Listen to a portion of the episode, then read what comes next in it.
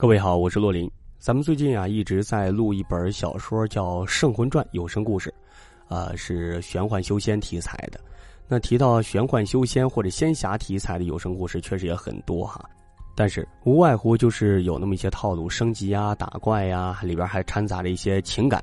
所以啊，这个《圣魂传》呢，还是值得一听的。大家如果有喜欢这个故事，可以到我的主页去搜一下《圣魂传》，目前已经更新到两百多集了啊！喜欢听可以关注一下。在这儿呢，咱们也要分享一个关于这个道士渡劫修仙的故事。这种道士渡劫成仙或者修道的人，真的存在吗？小说里的故事是脱离现实的空构虚想，还是说以现实为基础的夸大虚化？今天呢，咱们来聊一聊关于道教中的渡劫是什么样的。有这么一个地方啊，叫做南沟。南沟的深处有一片黑森林。据说里边的松树啊，最老的已经有千年之久了，比较小的也都是百年老松。有一年夏末吧，麦子刚刚割到上场，黑爷家里边来了几个帮忙割麦的山里亲戚。那个时候啊，山里气候特别冷，麦子成熟的晚，很多山里的人都会在川里庄稼熟的时候，来出山当麦客。麦客啊，大家可以搜一搜，那个时代特有的一种劳动工种，就是。拿着一把镰刀去各地割麦子来赚点赚点钱养家糊口，亲戚朋友远道而来进行帮忙，黑爷自然不能怠慢，所以他就抽了个空，扛着猎枪进了南沟，想打几只啊野鸡、飞龙之类的山珍，给亲戚们弄几个荤菜，再换点烧酒。六月的天气啊，孩子的脸，黑爷的运气不好，刚钻到沟深处啊，天空突然就闷雷滚滚，下起了暴雨。黑爷抱着土枪从一条小路上了山坡，他在山腰处啊找了一个避风的洞穴，暂时就躲了起来。雨呢是越下越大，不时夹杂着震耳欲聋的雷声。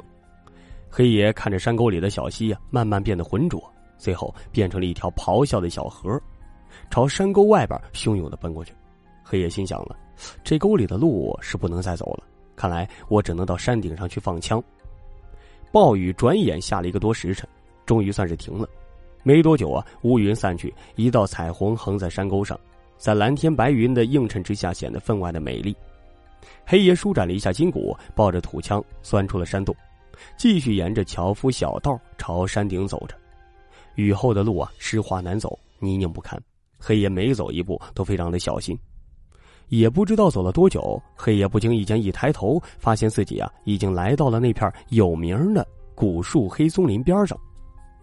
黑松林里啊，传说一阵叽叽喳喳的声音，似乎有很多鸟儿在争吵。这鸟叫声很杂乱。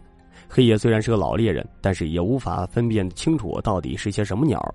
不过他听得出来，这鸟叫声中啊有飞龙的声音。黑爷很兴奋，他看了看眼前直插入云的古松，没多想就钻进去了。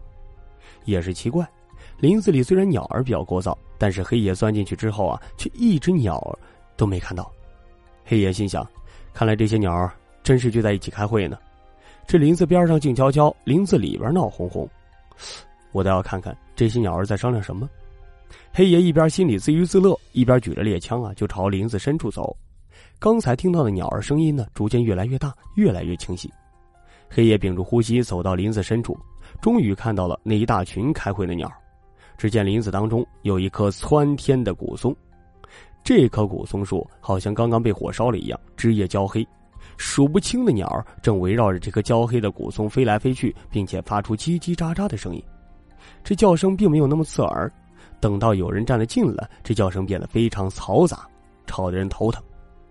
黑爷举着枪站在树下，看到无数的这山鸡、斑鸠、鸽子，还有各种啊喊不出来名字的鸟，就像一大片彩云缠绕着这棵黑乎乎的大松树，密不透风。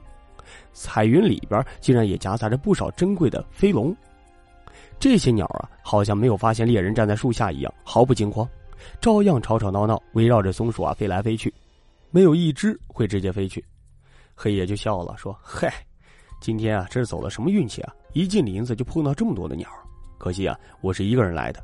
要是老三能和我一起来呀，那我们今天呢，定能满载而归呀。”黑爷本来是想啊，打几只飞龙。但是鸟群中实在是难以瞄准，他索性啊就朝着鸟群胡乱放一枪，打着什么算什么吧。枪声一响，有几只野鸽子和山鸡中啊，直接中弹，扑棱棱的掉落下来。那一大群鸟儿好像突然被枪声惊醒了一样，凑鸣着直接四散飞去。几乎就在一瞬间，就逃得干干净净了，一只都没了。那场景啊，相当壮观，就像一只鸟炸弹在半空中炸了一样。黑爷被突然四散的鸟儿飞吓了一跳，没来得及再放一枪。等鸟儿飞完了，他一看那棵焦黑的古松树啊，顿时是脊背发凉啊。只见这棵古松上面蜿蜒挂着一条水桶一样粗的大蟒，嘿，这条大蟒啊，通身跟树一样。被烧得焦黑，但是他似乎还没有死，他低垂着尾巴，还在轻轻的摆动着。黑爷愣了一下，很快就反应过来，他赶紧退后几步，躲在了一棵大树后头。黑爷看了一会儿啊，那条巨蟒似乎慢慢开始蠕动，尾巴也摆动的更加有力了。按照黑爷的经验，如果在山中遇到异常的情况呀，那最好是要立刻抽身而去。但是那天他好奇心驱使着他没动。再加上那条巨蟒受了重伤，半死不活的，也就没有过分紧张，而是躲在树后仔细的观望着，看那个巨蟒到底能不能够挣扎着从树上下来。只见那条巨蟒缓缓的蠕动着身躯，动作渐渐变得有力，身躯各段的动作也是越来越协调。大约过了大半个时辰，巨蟒竟然自己挣扎着从树上摔了下来，他又趴在树下休息了一阵子。最后啊，缓缓游走，朝松林外边爬去。黑爷悄悄的跟在后边，只见这条巨蟒出了松林之后，就朝着山沟方向游移而走。那里有数不清的深潭和溶洞，应该可以藏身的。黑爷目送巨蟒远走之后啊，又回到了林子里。他打下来的几只野鸟还没来得及捡呢。捡到猎物之后啊，黑爷没再逗留，就沿着山腰的樵夫小路出了南沟。黑爷把自己遇到的怪事啊，跟不少猎人都讲过。有个已经爬不动山的老猎人就说他呀：“你遇见的是要渡劫的巨蟒，这巨蟒想来是渡劫失败了，遇到了雷击，掉在了古渡上，啊，挂在了这棵树上，机缘巧合被你给看着了。”黑爷就问他：“那那为什么有那么多鸟儿围着他转呢？”老猎人捋了捋胡子就说呀。那修成的巨蟒也算是个山间之王，他就算死了，也是有鸟兽守尸，就像人类守丧一样。你运气好，碰见的是鸟儿守丧；要是运气不好，碰见这狼虫虎豹守丧，哈，那你就麻烦大了。